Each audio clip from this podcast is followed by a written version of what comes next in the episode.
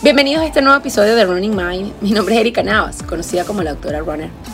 Este podcast nace de la necesidad que tengo de ayudar a quienes buscan crecer y transformar sus vidas usando los valores que nos ha enseñado el deporte, como son la salud, la espiritualidad y el compromiso. Es para quienes buscan hacer cambios permanentes en sí mismos, no para limitar su ego. Para a través de conversaciones desde lo humano responder inquietudes que yo como corredora he tenido. Y en la búsqueda de esas respuestas me llené de más dudas que probablemente tú también has tenido. Hoy conversaremos con Andrea Guilmont, quien es nutricionista deportiva. El motivo del el cual ella está hoy con nosotros es para poder entender y conversar acerca del tema de hidratación para corredores.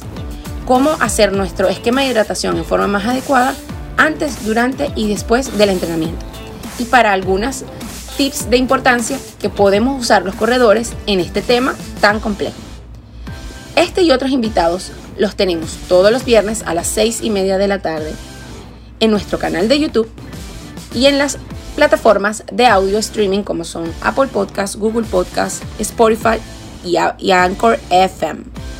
Sin más, comencemos.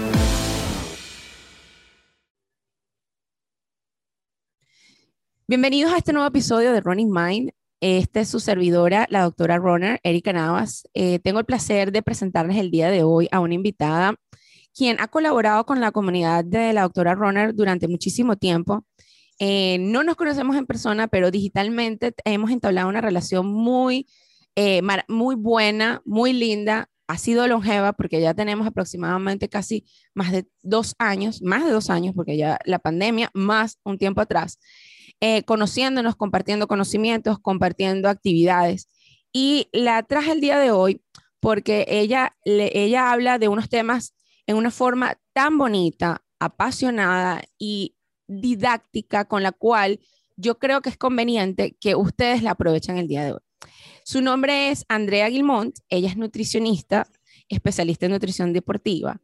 Y vamos a conversar, la traje para conversar acerca de un tema que todos corredores y no debemos conocer, que es el tema de la hidratación, la correcta hidratación. Nociones muy básicas para que ustedes puedan ingresar a este mundo de la nutrición deportiva de manera más amigable y que puedan entender lo importante que es no solamente consumir agua, sino saberla consumir. El día de hoy la tenemos con nosotros, está aquí y bueno, le doy la más cordial bienvenida y agradecerle que haya aceptado mi invitación. Hola Andrea. Hola a todos, hola Erika, mil gracias por esta invitación. Para mí es un honor estar aquí compartiendo con ustedes y bueno, compartiendo mi pasión, conocimientos y por supuesto tips prácticos que sé que Miami está haciendo un calor terrible. Entonces, bueno, espero poder ayudarlos ahí a que no, bueno, por lo menos no se deshidraten y, estén bien cada vez que hacen su, su ejercicio y sus actividades físicas. Mira, está tan duro, está tan duro que entrenar indoors es complicado también. O sea, es súper duro, sí. Está duro inclusive entrenar indoors. Em, últimamente, bueno, el, no sé si has escuchado las noticias, hay una ola de calor bien intensa en los Estados Unidos en este verano. Eh, Miami no ha sido la, excepción. Y adicional a esto tenemos otro factor ambiental que nosotros em, tenemos que con el cual batallar, que es la humedad, ¿no? Entonces son dos factores importantes, tanto la temperatura como la humedad, que nosotros como, como atletas y corredores tenemos que estar muy vigilantes al momento de reemplazar nuestras pérdidas hídricas, ¿no? Entonces, bueno, entrando en materia, em, quiero abrir con esto, ¿no? Eh, una de las cosas mm, que muchas personas siempre preguntan es, eh, ¿cómo debo tomar agua? O sea, ¿qué es lo que debo tomar en cuenta para yo poder eh, decir cuánta agua debo tomar? ¿no? Partiendo de lo que tú siempre conversas en, todas tus eh, ponencias, de todas estas em, fenómenos fisiológicos que ocurren en nuestro organismo, por lo cual nosotros eh, necesitamos un consumo de agua, necesitamos reemplazar pérdidas que tenemos a través de algunas actividades este, cómo pudiéramos eh, explicar de la manera, yo sé que te estoy poniendo un poquito complicada la cosa, pero explicarle a la audiencia para que entiendan la importancia de conocer de este tema. Sí, bueno, hay que, yo creo que, que primero es importante como dividir ciertas cosas. O sea, independientemente hagas ejercicio o no, la hidratación es algo fundamental. Nuestro cuerpo, es verdad que somos aproximadamente un 60% de agua. Eso es una realidad. Y el agua tiene múltiples funciones en nuestro organismo. O sea, eh, de ayudarnos con la digestión, a regular la temperatura, a regular lo que es el volumen y la presión sanguínea como tal, porque la sangre es líquida, a transportar todos los materiales, tanto de desechos como de nutrición. Eh, o sea, tiene, y, por supuesto, a sacar ese desecho a través de, a través de la orina, por ejemplo. Em, entonces, un individuo en el día a día tiene que hidratarse. ¿Cuánto? Vamos a hablarlo así de manera general, estaríamos hablando por lo menos unos 30 mililitros por kilo. Eso, eso es más o menos como la, norma general. Por supuesto que va a variar.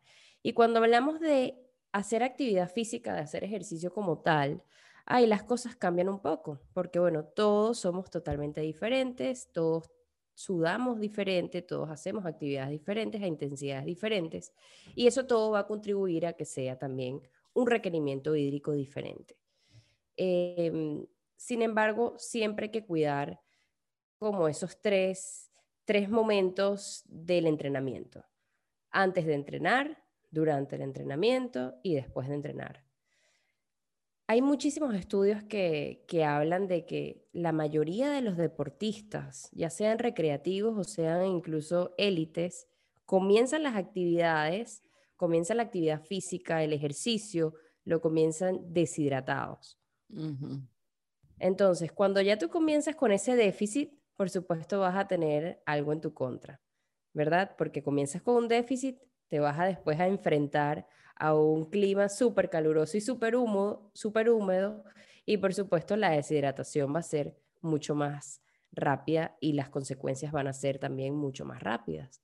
Entonces, ¿qué es lo primero que tenemos que hacer? Asegurarnos que empecemos el ejercicio bien hidratados. ¿Qué quiere decir bien hidratados? De que, por ejemplo, si tú te levantas a, correr a las 7 de la mañana, trates de a las 6 de la mañana tomarte quizás dos vasos de agua y chequear con el color de tu orina. El color de la orina es una manera fácil para poder ver qué tan bien hidratado estés. Por supuesto, no es, no es preciso.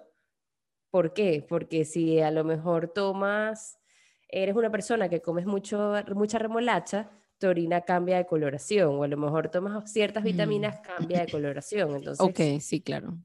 Probablemente tengas el orina oscuro y puedas estar bien hidratado. Pero en condiciones generales y normales, sin, eh, sin tomar vitaminas, sin, o sea, sin tomar este tipo de vitaminas, ni, ni consumir mucha remolacha o ciertos alimentos que, que te coloreen en la orina, tú puedes chequear que si tienes una orina muy oscura, tomas más agua y cuando vuelves a orinar vuelves a chequear y eso te va a dar una pauta de cómo va a estar, cómo está tu hidratación previa, ¿ok? Y una manera de poder ingerir más agua. Hablamos de que antes del ejercicio estar tomando entre 5 y 7 mililitros por kilogramo de peso. De esa manera, vamos a decir que aseguramos un poco más de estar bien hidratados. Ahora bien, estamos hablando, vamos al momento del durante el ejercicio. Y ahí hay como muchas, hay muchas tendencias. Planifico lo que voy a tomar. Si tengo sed, mejor tomo cuando tenga sed. Mm. Eh, ¿cómo, hago en ese momento? Bueno, hace poco, hace poco no, hace, lo que pasa es que el, el, tiempo pandemia uno dice hace poco, pero, pero ya pasó hace Ya vamos casi dos años. Ya vamos casi dos años. Es una locura. Este es una locura. O sea, ya, ya estaba conversando con una cliente anoche. Eh, estábamos, ah, yo me pongo a entrenar con ella. Yo hay, cosas que entreno con ellas y hay otras que no, obviamente. Eh, y ayer, bueno, aproveché de hacer una rutina de pesas que a ella le tocaba con ella. Entonces, estábamos conversando justamente de la pandemia. Y estábamos hablando de que mi hija en particular tiene dos años estudiando en la casa. Tiene ya dos años escolares en la casa. Entonces ella me estaba preguntando acerca del próximo año escolar y yo le decía, ella va para el campus. Ella va para el campus. eh, definitivamente, ¿no? Eh, pero sí, ya tenemos dos años de pandemia prácticamente y las cosas han cambiado bastante en muchos aspectos. Y una de ellas ha sido el tiempo que pasamos en casa y que no estamos tan expuestos a factores ambientales como eh, las altas temperaturas o la humedad. Mucha gente entrena indoors. Esa es otra cosa, por eso cuando tú vas a hablar ahorita durante el ejercicio, hay dos, ahora hay dos, como que, que podría decir, hay dos formas de, me imagino que de estar pendientes porque hay gente que porque entrena indoors dice que no pasa nada si entrena indoors con el tema de la hidratación. Y no, yo sé que tú lo dijiste una vez y que dijiste que no es así, ¿verdad? No, sí pasa, claro. Además que cuando estamos indoors, o sea, acuérdense que al final, eh, o sea, la hidratación sí es fundamental y que cuando nosotros hacemos ejercicio, generamos calor. cuando se genera calor, empezamos a sudar. Es la respuesta para que nuestro cuerpo se enfríe. Y este sudor que tenemos nosotros, que empezamos a generar, necesitamos que se evapore para que nuestro cuerpo se enfríe. Si ese sudor se queda en la piel, no, más bien lo que vamos a hacer es aumentar, que esa temperatura de nuestro cuerpo siga aumentando. Y si sigue aumentando la temperatura, no nos estamos enfriando nada. Mm. Y por supuesto las consecuencias eh, son, van a, van, van a pasar. O sea, te vas a sentir más fatigado, vas a tener que dejar de hacer ejercicio, tu corazón eh, trabaja mucho más y por supuesto se fatiga. Entonces, cuando entrenamos indoors, muchas veces no se cuenta con esta ventilación y ahí tenemos, ahí tenemos un problema. Entonces es importante hidratarte, es importante usar además ropa adecuada, de que, de que sea fácilmente, eh, de que se evapore fácilmente este sudor. Esto de estar haciendo ejercicio con fajas, con trajes galácticos y todo esto. Saunas portátiles. Saunas portátiles saunas portátiles es súper contraproducente. Entonces, y sobre todo en los lugares donde hay ya calor y humedad, porque sea indoors o no, está esa situación. es, es, importante. tenerlo en cuenta, importantísimo. Y bueno, como estábamos, como estaba también comentando antes de, antes de, durante el ejercicio, eh, en climas como Miami, que ahorita hay mucha humedad, esta evaporación del sudor también se hace más complicada. Entonces, es, es, fundamental de nuevo el tema de la, de la ropa, de que tengas una ropa adecuada para hacer ejercicio, o sea, que sea este tipo de tela dry fit, que se seque rápido. Eh, si puedes correr con chores o puedes correr con camisetas donde tengas la piel como más expuesta y también con ropa clara va a ser mucho mejor. Este, y por supuesto, tratar de no mantenerte tan, o sea, no, no siempre hacerlo bajo un sol inclemente, cuidar los horarios, o sea, de hacerlo quizás en la mañana temprano. Em, eso es súper, súper, súper importante.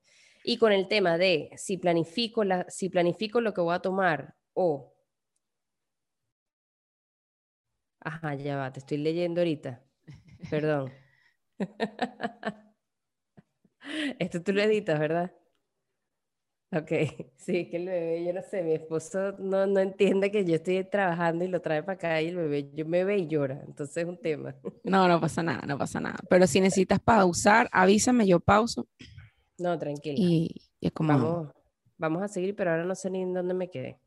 En el, en el tema de, de la de la sudoración y la importancia de la utilización de ropas eh, claras, ligeras, eh, con fácil evaporación. Ok.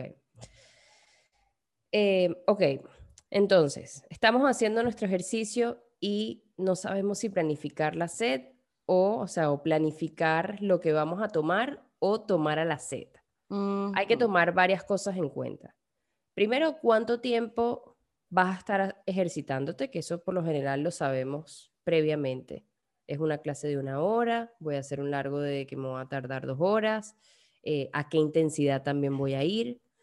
Mientras más intenso y más largo el trabajo, deberíamos tener estrategias para poder consumir líquidos de manera eh, constante y, por supuesto, eh, evaluar puntos de hidratación, dónde voy a colocar mis botellas de agua o voy a tener alguien que me esté suministrando el agua, eh, tengo que llevarme todo el líquido o a lo mejor tengo ciertos lugares donde pueda recargar eh, las botellas. Eso, eso es algo que hay que ver. Pero si vas a hacer, por ejemplo, una actividad de una hora y es a baja intensidad, quizás te llevas una botella y va a estar más que suficiente y simplemente tomas a la sed. Ahora, cuando también tenemos climas extremos, yo considero que es mejor siempre planificar algo y llevar un poco más de lo que esperas, porque al final no sabes cómo vas a estar comportándote, no vas, no vas a saber cómo vas a estar comportándote, cómo vas a sentirte con entrenando con esas condiciones climáticas. Quizás necesites agua no para tomar, sino para refrescarte. Para refrescarte, sí, eso, eso es un punto fundamental que ya lo iba a tocar. O sea, no es nada más hidratarte, es tratar de mantener tu temperatura corporal controlada. Y hay ciertos puntos en nuestro cuerpo que eh, son los puntos como de, de enfriamiento, que es mucho más fácil cuando tú te colocas, por ejemplo, una compresa o hielo en la palma de las manos, en la palma de los pies, en la nuca, que van a bajar esos niveles de temperatura y te vas a sentir mucho mejor. También, hay otras estrategias, o sea, por ejemplo, los líquidos fríos. Siempre hay un tema de, ajá, pero cuando me hidrato, entonces tomo agua fría o agua a temperatura ambiente, ¿qué es mejor? ¿Qué va a afectar mi rendimiento? ¿O qué va a afectar mi nariz? También lo he escuchado por ahí de que si tomas líquidos fríos, entonces la respiración cambia y tal. Cambia. Pero científicamente eh, se ha evaluado y se ha hecho numerosos estudios donde son partidarios y donde se ha demostrado que, si, que, el, que el consumo de líquidos fríos te van a ayudar con tu rendimiento deportivo porque van a ayudarte a que esa temperatura pueda bajar. Incluso... ¿Cuán fríos? Esa es la pregunta, porque mucha gente a veces me dice, los congelo, no los congelo, no sé qué. Yo estuve revisando, hice mis revisiones y hablan de algunas temperaturas, en algunas revisiones, unas temperaturas muy particulares, pero hasta qué punto tiene que ser muy, muy frío o hasta qué punto no tan, tan frío, porque ese es otro tema, ¿no? Para, como tú dices, para poder evaluar la estrategia de, por lo menos nosotros en Miami, eh, a, como quien dice, a, empíricamente congelamos las botellas y de tal manera de que vaya dehielándose y queda a una temperatura razonable para cuando esa botella, nosotros lleguemos a ese, al punto donde está esa botella porque normalmente, por lo menos en mi caso, yo tengo un radio de, de, una manzana que mide 3 millas, 5 kilómetros, y ese es el, como quien dice, mi hueco para yo, o sea, cuando yo no puedo estar muy lejos, yo hago mi rutina en forma repetitiva, que no es mi de mi agrado, pero es una alternativa, y tengo un punto de hidratación donde yo siembro mi, mi, mi, mis aguas y sé, por ejemplo, la que me voy a tomar la, primer, la primera vuelta es, no está congelada, pero está fría. La segunda está medio congelada y la última, que es la que supuestamente debería estar a una temperatura bien cuando ya yo esté pasando por el punto, la dejo congelada. O sea, esa es la estrategia que yo he hecho, pero siempre, o sea, eh, no solamente me lo he preguntado yo misma, sino me lo han preguntado muchísimo. ¿Cuál es la, o ¿Hay alguna estrategia? ¿Hay alguna, algo descrito? ¿O se puede hacer de alguna manera mejor de lo que te he descrito yo para poder obtener mejores beneficios? Mira, sí. Mm. Bueno, al final, o sea, los estudios científicos y lo, que yo he revisado em, se hacen también en condiciones de laboratorio. Entonces, claro, claro. Extrapolar eso a la práctica a veces es un poco complicado, ¿no? Pero en estos estudios hablan de em, temperaturas más o menos a los 4 grados. Ok. De que tengamos algo así como un raspado, un granizado. Ah, buenísimo, buenísimo. Qué fino, me encanta eso que estás contando. Eso está súper interesante. Un granizado y ellos te, y ellos te han demostrado de que el consumo de estos granizados incluso te pudiera ayudar a bajar hasta un grado centígrado mm. de la temperatura corporal, o sea que, es bastante. O sea, que los chupi chupi que me regalaron en el maratón de Miami hace dos años estaban en el mejor momento de la carrera. Porque Exactamente. en la milla 16 se para siempre una señora en Brickell con unos chupichupis de pedialite congelados. Porque, no sé, siempre. O sea, yo la he visto varios años. Y justamente en la milla 16, entre la milla 16 y la milla 17. Y tú la ves y tú dices, ¡Oh, la gloria, cuando la ves. Obviamente, obviamente. Pero sí, o sea, eso está, eso está escrito. Está escrito porque además nosotros en nuestro, en nuestro estómago tenemos como un centro también de regulación de temperatura y cuando tenemos esos líquidos fríos, también te ayuda a bajar esa temperatura del core o esa temperatura, Claro. ¿sabes? central que, que estamos generando por el, por el ejercicio, ¿no? Em, entonces, bueno, les recomiendo tener sus raspados o sus granizados por ahí cuando vayan a, a hacer largos y entrenamientos em, muy intensos con mucho calor, puede ser también una- un aliado, ¿no? Hay otras cosas que también se han estudiado. Todavía no se sabe a ciencia cierta cómo aplicarlo como en la vida cotidiana, pero se ha visto que también pueden tener un, un impacto positivo y es el uso de bebidas mentoladas o con mentol, porque el mentol te Mm. ofrece esa sensación de frescura Claro.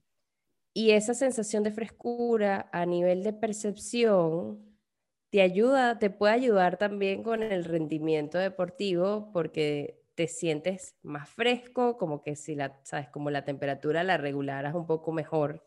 Entonces quizás hacer alguna bebida que tenga algo de mentol puede ser una buena idea probarlo para ver qué tal. Yo, yo, yo lo he hecho con am, aceite esencial de menta. Le coloco una gota en un litro de agua, porque eso es muy fuerte, súper concentrado. Entonces, si le pones más, es como... Y, y no me ha ido mal. Lo que pasa es que, claro, es cuestión de entrenar, como siempre hemos hablado, de entrenar el cuerpo a ciertas cosas, pero sí lo he probado, no es desagradable, pero como uno está, claro, lo que pasa es que como uno está habituado es a tomar pastillas diluidas o eh, bebidas deportivas o Claro. bebidas isotónicas, básicamente, el sabor y la consistencia es totalmente distinta. Claro. Entonces, es como shocking al principio, entonces es- como fuerte y después dice, no, pero no es tan malo, porque te deja todo así mentolado, rico. Es como que Mentolado. si tuvieras con, tuvieras con cepillado los dientes con algo súper strong y estuvieras, estás, o te hubieses comido un caramelo whole y entonces pasas horas con esa sensación de mentolado en la boca. Qué cómico. Sí, Sí, yo nunca sí. lo he probado, pero, pero está descrito, hay estudios, entonces bueno, hay que O sea, que no es del todo, no es del todo descabellado eh, que esa No, recomendación que me hicieron a mí un tiempo. A lo mejor alguien de esos había leído un estudio de estos y dijo, mira, vamos a probarlo. Pero acabas de decir algo em, de las bebidas deportivas y a eso iba también. Cuando estamos entrenando bajo calor y humedad, nuestro glucógeno también lo utilizamos más. El glucógeno, recuerden que es la forma como guardamos los carbohidratos en el músculo y es el combustible para estos entrenamientos de, eh, sobre todo, deportes de, resistencia y altas intensidades, ¿no? Entonces, es importante también incluir bebidas que tengan carbohidratos para que nuestro glucógeno no se desgaste tan rápido. Entonces, en estas situaciones se utiliza mucho más. Entonces, es importante que lo tengamos eso en cuenta, de que muchas veces eh, como corredores siempre, no, yo no voy a tomar geles hoy porque, no sé, Tengo un cuento, va- tengo un cuento con el gel que te quiero, o sea, que me te voy a contar. engordan o no voy a tomar geles porque no me gustan o no voy a comer carbohidratos porque para qué si yo voy a comer carbohidratos después del desayuno. Y la verdad es que en estas condiciones pueden ser necesarias para evitar eh, los efectos del calor y de la humedad que tienen en nuestro cuerpo. Entonces, tomen ese, ese otro datico por ahí. Importante, fíjense, qué importante es saber todo esto, porque fíjate, cuando mm, yo comencé a correr, normalmente cuando tú empiezas a hacer tus primeros 5K, tus carreritas de 5K, tú no tienes ni idea de que es importante esto. Mm. Y pasan muchas oportunidades. Claro, yo no, no pasé eso hasta que empecé a correr fondos, en serio, ¿no?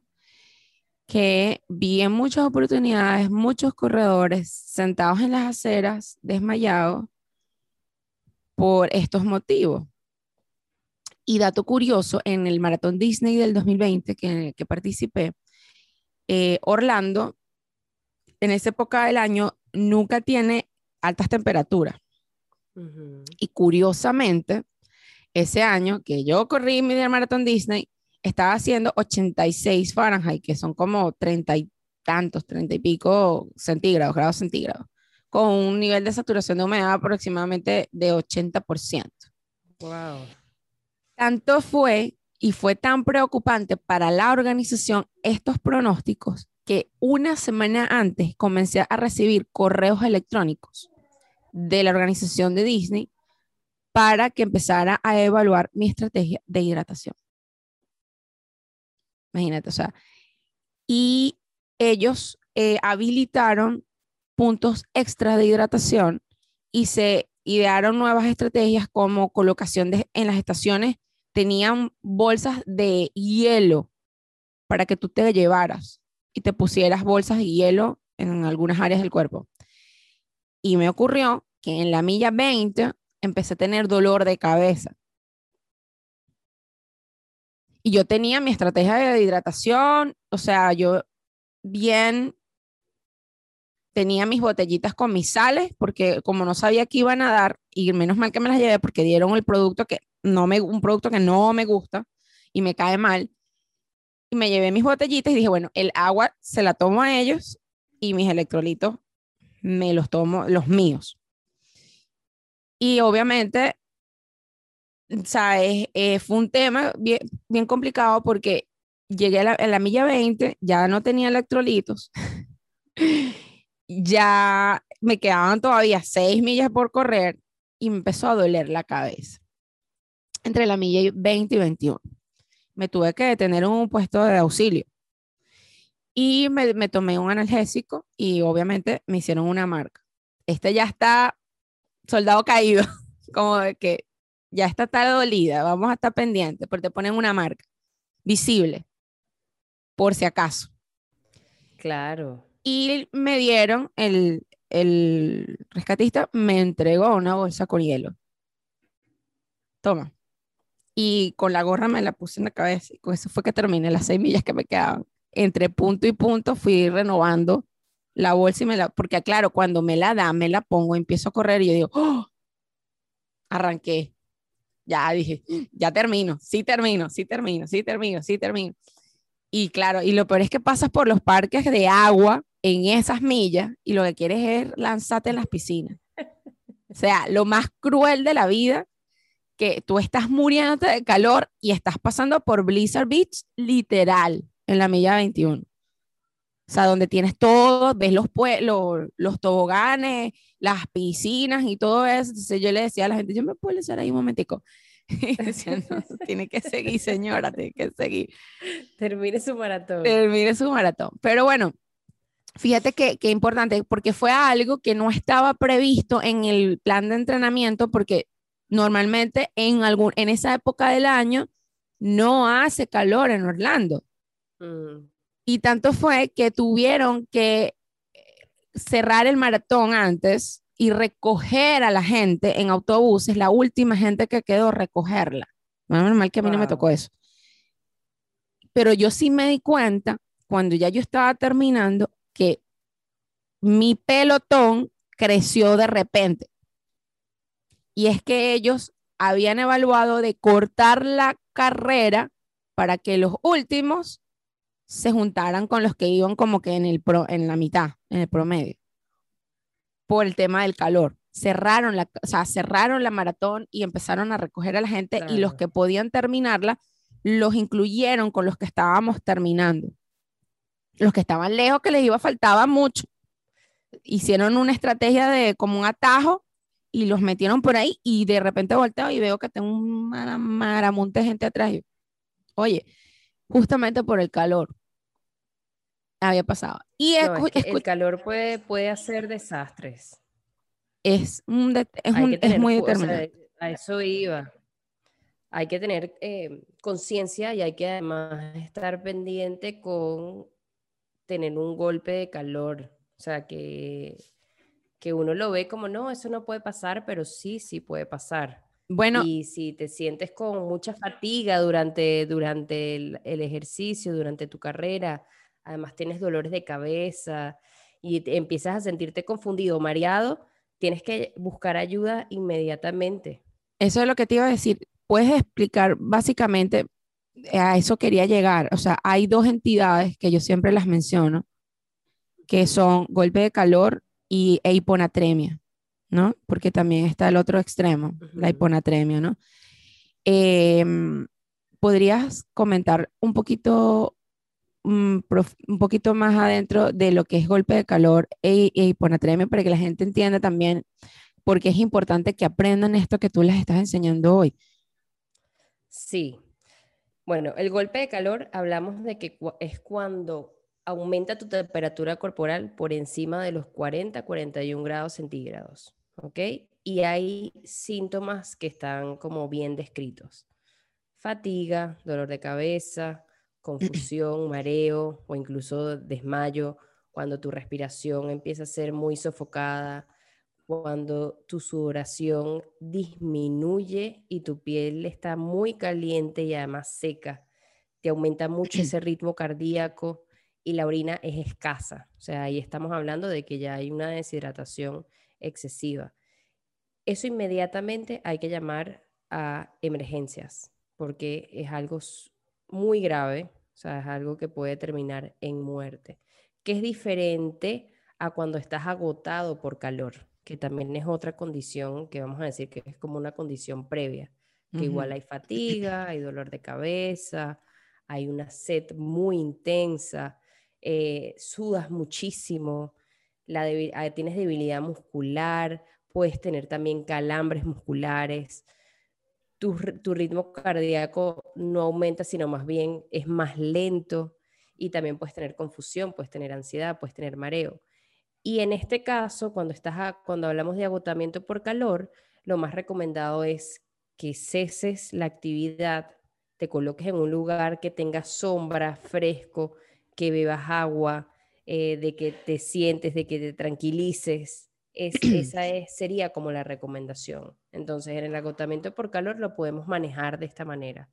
Pero cuando ya hay un golpe de calor, sobre todo si la persona ves que pierde el conocimiento, eso hay que llamar a emergencias inmediatamente. Ahora, con, la otra, con la otra condición que me, que me estás conversando, que es la hiponatremia, la hiponatremia no es más de que em, tu sodio en sangre, el sodio es un, es un electrolito, es un mineral que es encargado de que se mantengan los compartimientos de, o sea, que el agua se mantenga en los compartimientos donde debe estar. Cuando tomas muchísima agua, cuando aumentas de peso a expensas de agua, ¿verdad? Eh, tomas mucha más agua de la que necesitas ese sodio que tienes en la sangre, vamos a decirlo así, se diluye, ¿ok? Entonces, el agua deja de estar en los compartimentos que está y sale de manera extracelular y puede causar consecuencias graves porque tu cerebro se puede inflamar, eh, puede haber también confusión, incluso la muerte. Es grave, es grave. Graves. Entonces, no podemos ni tomar de menos ni tomar de más. Por eso es importante saber cuánto deberías de tomar. Y una manera fácil de saber cuánto deberías, de cómo deberías hidratarte y cuánto deberías consumir es simplemente pesándote antes y después del ejercicio. Cuando tú te pesas antes y después del ejercicio y controlas el volumen de líquido que te estás tomando durante la actividad, tú puedes saber cómo, más o menos cómo es tu tasa de sudoración. Y, eso es una, va a ser un aliado para ti, sobre todo cuando tengas entrenamientos largos, cuando tengas entrenamientos intensos y por supuesto cuando vivas en estas condiciones de extremo calor y humedad. Entonces, eh, muchas veces la gente piensa de que eh, esta pérdida de peso puede ser de grasa y no, lamentablemente no perdemos grasa tan de manera tan rápida y tan aguda. Tan fácil. Entonces por eso, y tan fácil. Entonces por eso siempre hablamos de eh, estas diferencias es por los fluidos que tenemos, o sea, el líquido que tenemos a nivel corporal.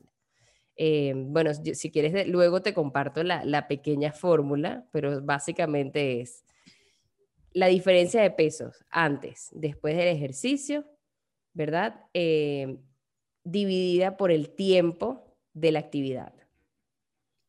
Eso simplemente te va a dar lo que deberías de tomar, por, o sea, tu tasa de sudoración por hora, y uno trata de reponer entre 60 y 90% de esa tasa de sudoración.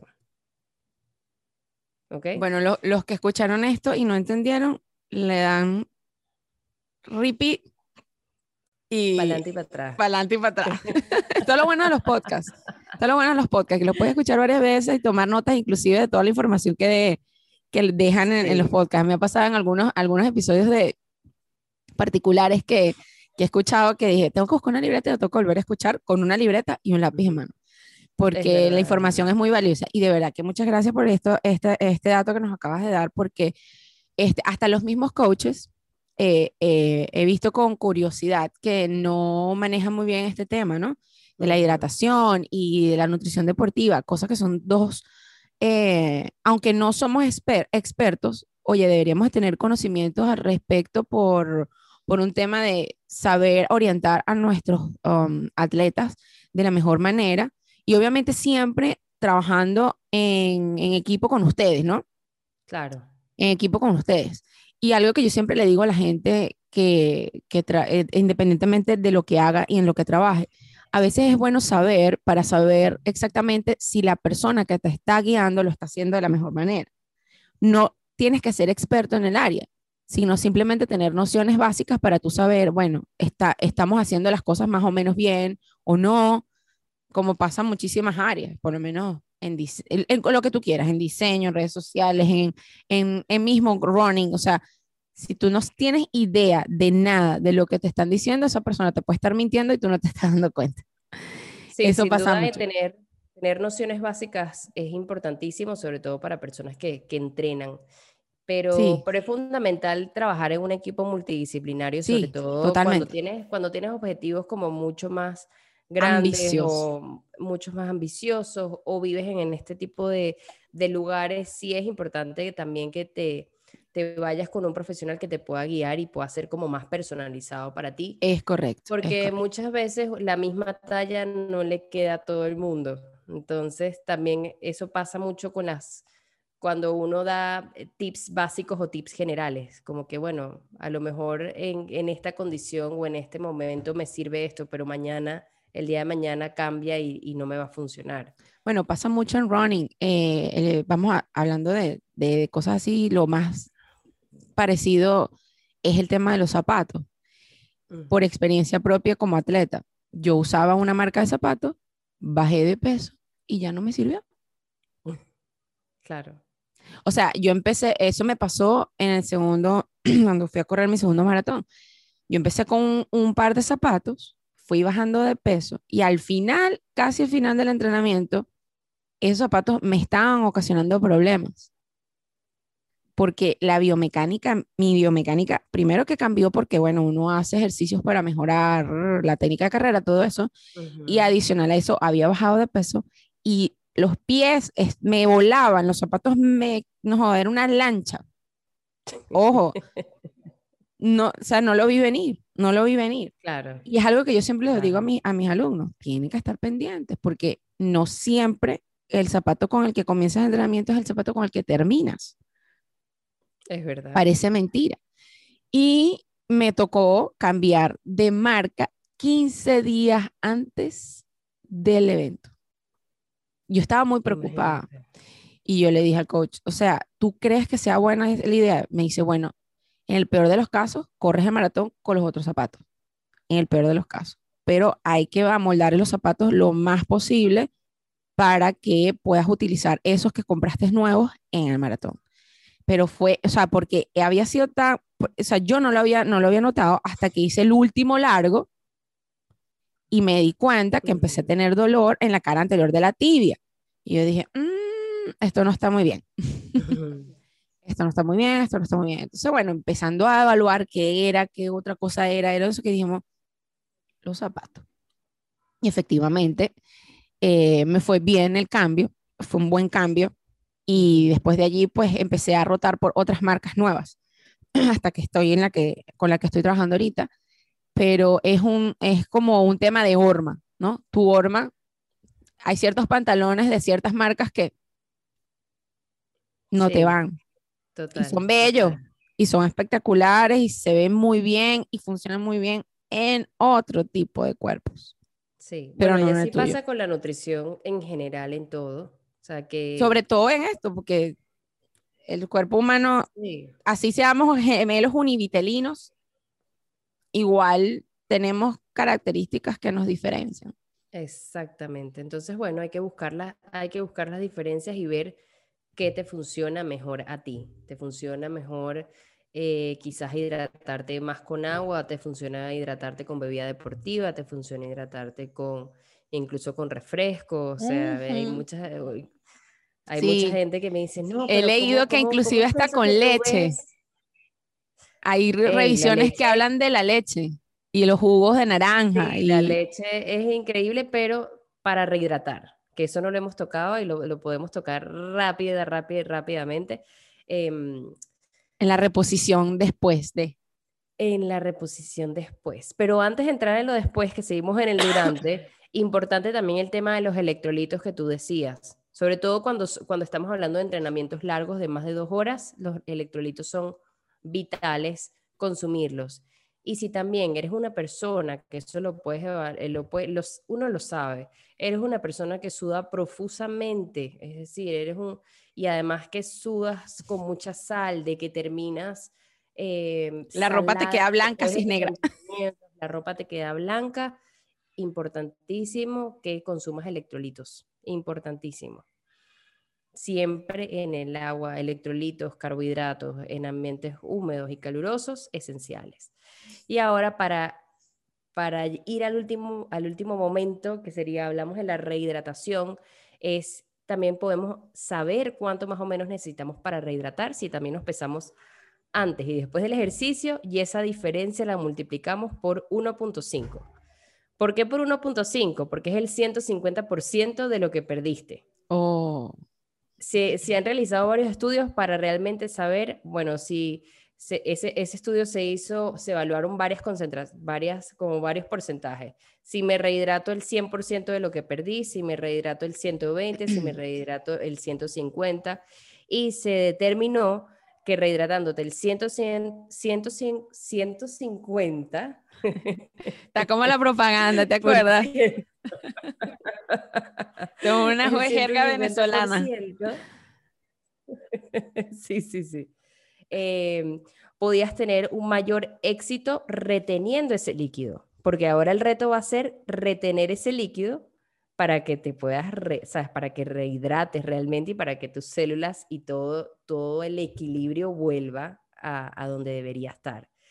Em, hay que tener varias cosas en consideración.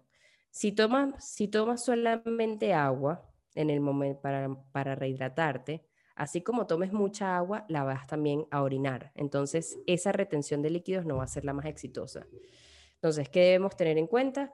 O consumimos agua y alimentos, porque los alimentos tienen solutos, tienen electrolitos, tienen minerales, tienen carbohidratos, tienen proteínas, tienen grasas que van a hacer Nos ayudan que, por supuesto, se, se retenga mucho más ese líquido o nos ayudamos con ciertas bebidas. Se hizo un estudio donde se evaluaron más de 13 bebidas diferentes y se determinó que las bebidas que más te ayudaban a rehidratar o a mantener ese líquido eran la leche, tanto la leche descremada como la leche completa, em, el jugo, jugo de naranja, y sueros de rehidratación oral, que son esos sueros utilizados cuando hay episodios de, diarrea. diarrea. ¿Por qué te ayudaban estas tres bebidas más? Por la cantidad de solutos que tenían. A mí particularmente me gusta la leche para rehidratar porque cuando hacemos un largo o hacemos una actividad intensa, también estamos em, utilizando fibras musculares, la leche tiene proteínas.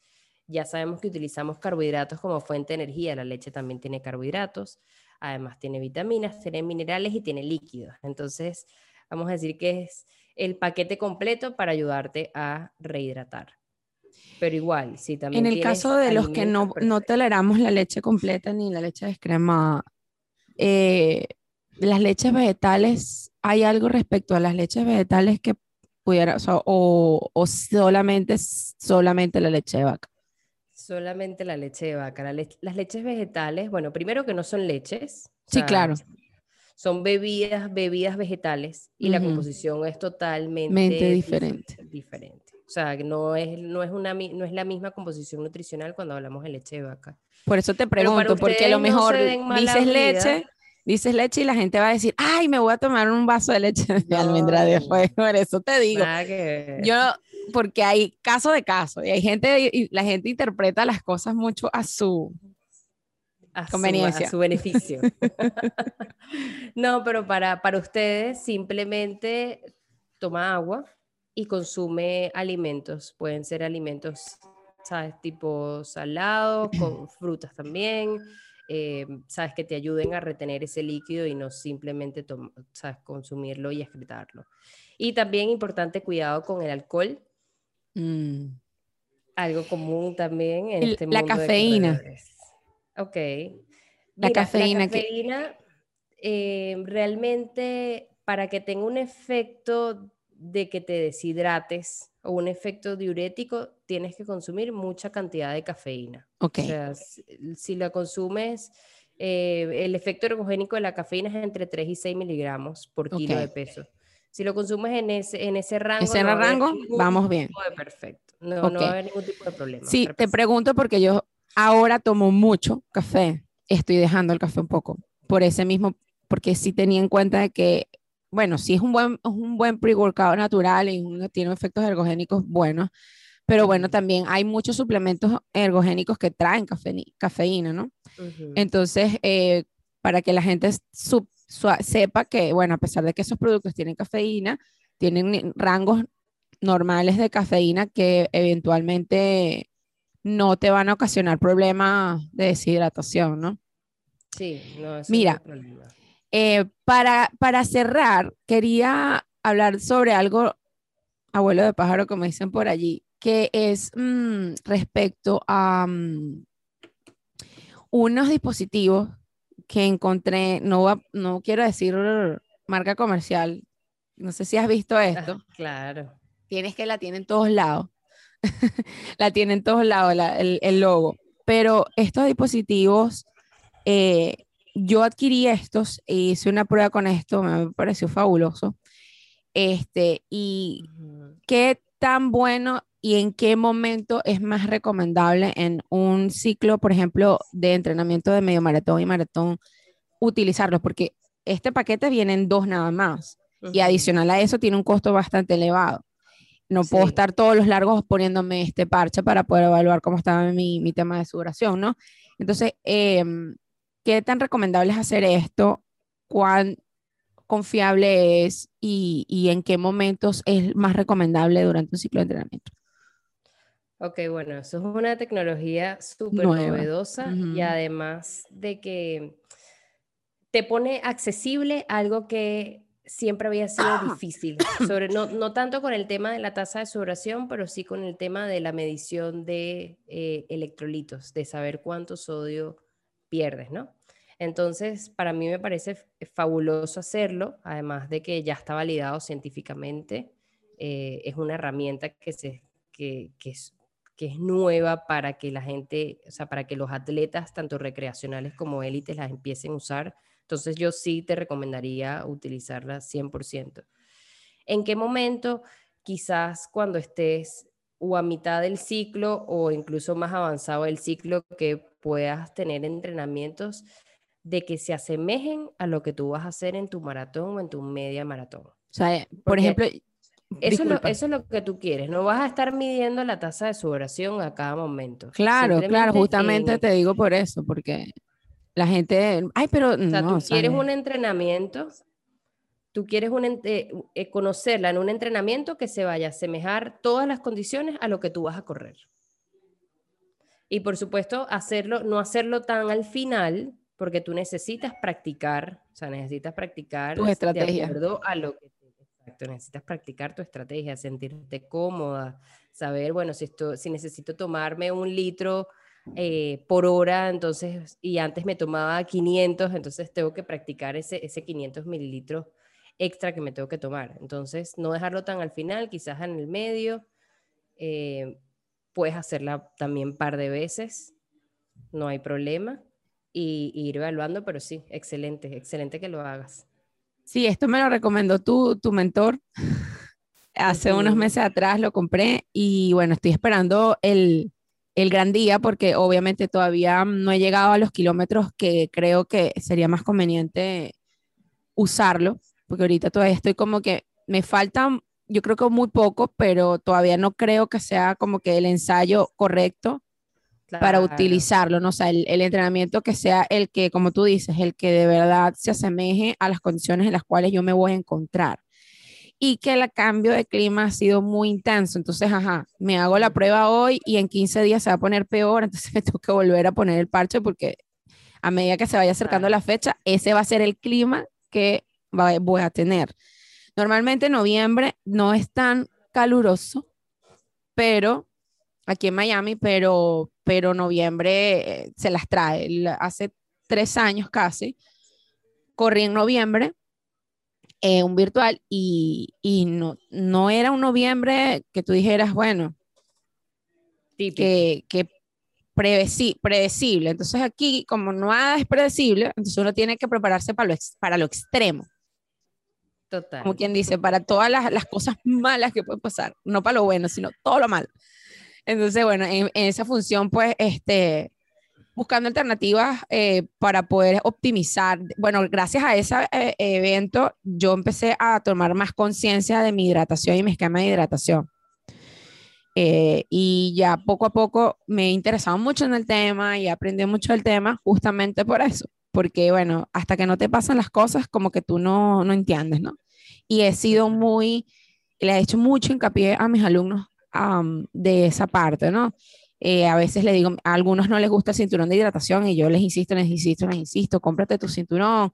Yo sé que no te gusta, pero va a haber días que lo tienes que usar porque no vas a estar acompañado, no tienes a quien te lleve el agua en la bicicleta, no tienes donde sembrar el agua, tienes que tener hidratación disponible, por sí o sí. Y siempre tende más lo que tú estabas diciendo. No, que eso es mucho mejor que sobre que falte. Siempre, siempre mejor que sobre que falte. Eh, y bueno, muy, muy, muy contenta porque, o sea, tú, tienes una capacidad de síntesis impresionante. Me encanta cada vez que converso contigo. De verdad que eh, quedo súper complacida. Yo sé que todas las personas que nos ven y nos escuchan cuando estamos juntas o en tu, cuando estamos eh, en, en, en, todos los espacios que hemos compartido, siempre haces una síntesis súper interesante de todos estos temas. Y tengo que agradecerte en nombre de la comunidad la cantidad de veces que nos ha aportado eh, muchísima información. Y con esto quiero invitarlos a que sigan a Andrea en sus redes sociales y que bueno, y que si necesitan contactarla para alguna consulta, quizás, eh, yo sé que tengo entendido que tú tienes consultaciones online en este momento. Quisieras que nos hablaras un poquito de eso para que la gente si necesita mayor información o hacer un esquema mucho más personalizado, trabajar contigo para poder optimizar sus entrenamientos, inclusive para poder planificar mucho mejor su desarrollo como atletas, pues que te puedan contactar y puedan lograr ese tipo de servicios contigo. Sí, claro que sí. Bueno, no, gracias primero por, por este espacio, por invitarme de nuevo. Em, bueno, mis redes sociales, Estoy en Instagram como Eating for Winning, comer para ganar en español. Eh, también dirijo un podcast que mm, hablamos muchos temas de nutrición, que se llama Más que Nutrición Podcast. También me pueden seguir por ahí en Instagram. Y sí, hago consultas online, también hago consultas presenciales aquí en Caracas, online en todos lados del mundo, por, por Zoom, por FaceTime, por lo que se les haga mucho más fácil. Y estoy a la orden, por supuesto, para lograrlos, para ayudarlos a lograr todos sus objetivos y metas a nivel deportivo y a nivel nutricional. Bueno, tengo que decirlo, eh, ella no solo trabaja con corredores, trabaja con todo tipo de atletas. O sea, tampoco es que, porque uno no sabe quién está viendo esto hoy y entonces dice, ah, pero yo no corro, yo no corro. No, no, no necesariamente tenemos que correr para poder ir a un nutricionista deportivo. También los biciclistas, los triatlonistas, los levantadores de pesa, los nadadores, los tenistas, todos necesitamos una asesoría nutricional que nos lleve a subir nuestro nivel y alcanzar metas, ¿no? Que nos ayude a alcanzar metas. Eso es muy importante. Eh, todas las estrategias siempre, siempre van a llevar a llevarnos a lograr objetivos.